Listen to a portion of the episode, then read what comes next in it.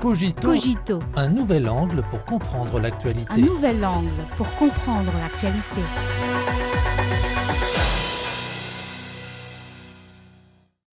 Bienvenue à Cogito. La secrétaire américaine au Trésor Janet Yellen a conclu sa visite de quatre jours en Chine le dimanche 9 juillet dernier, au cours de laquelle les deux parties ont exprimé leur volonté de renforcer la communication et la coopération.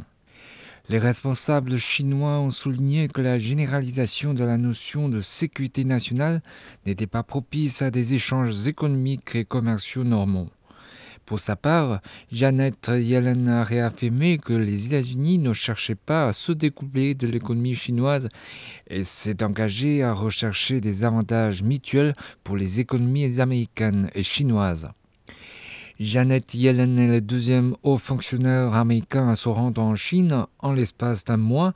En jugé par les informations communiquées par les deux parties, la visite de Janet Yellen a permis à la Chine et aux États-Unis de mieux comprendre leurs préoccupations respectives et les deux parties ont exprimé leur volonté de poursuivre le dialogue. La partie chinoise a jugé les entretiens constructifs. Janet Yellen a quant à elle qualifié ses rencontres avec la partie chinoise de directes et productives. Alors que les relations sino-américaines sont au plus bas depuis l'établissement des relations diplomatiques, ces déclarations des deux parties contribuent à apaiser les relations entre les deux pays et répondent aux attentes de la communauté internationale. Mais dans le même temps, Janet Yellen continue à parler de sécurité nationale et souligne la nécessité d'établir un ensemble de règles économiques équitables. Pour sa part, la partie chinoise a également exprimé son inquiétude quant aux sanctions et restrictions américaines à son encontre. Certains analystes y voient des divergences entre la Chine et les États-Unis en ce qui concerne l'amélioration de la coopération économique et commerciale.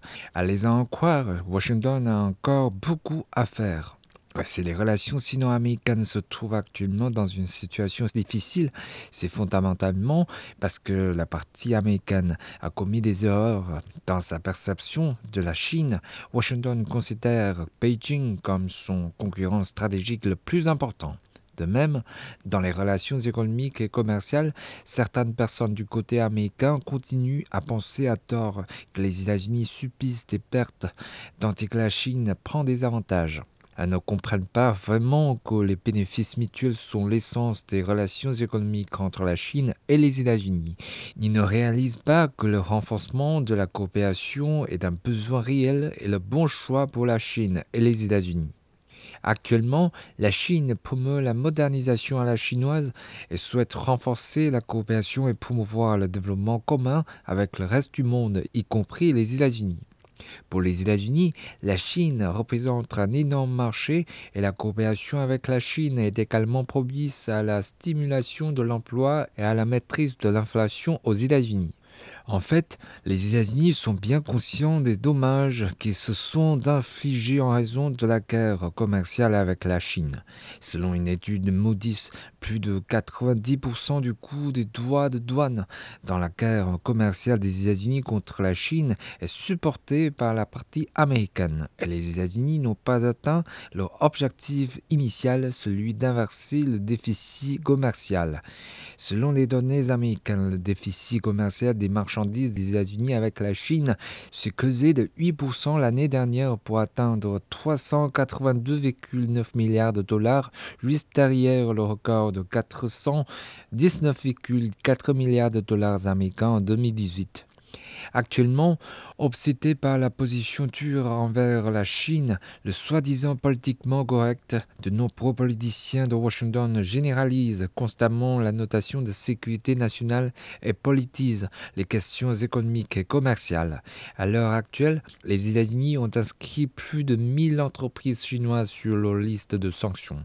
Le gouvernement américain serait également sur le point d'approuver un décret limitant les investissements en Chine, raison pour laquelle la partie chinoise a souligné à Janet Yellen que la généralisation de la notion de sécurité nationale dans la coopération économique n'est pas propice au développement économique des deux pays, ni même à celui de l'économie mondiale.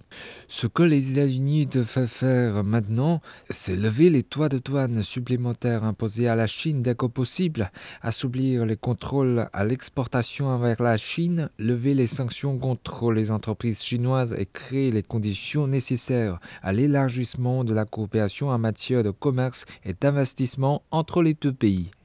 Dans une déclaration publiée avant la visite de Janet Yellen en Chine, le département du Trésor américain affirme qu'il gérera les relations entre les États-Unis et la Chine de manière responsable.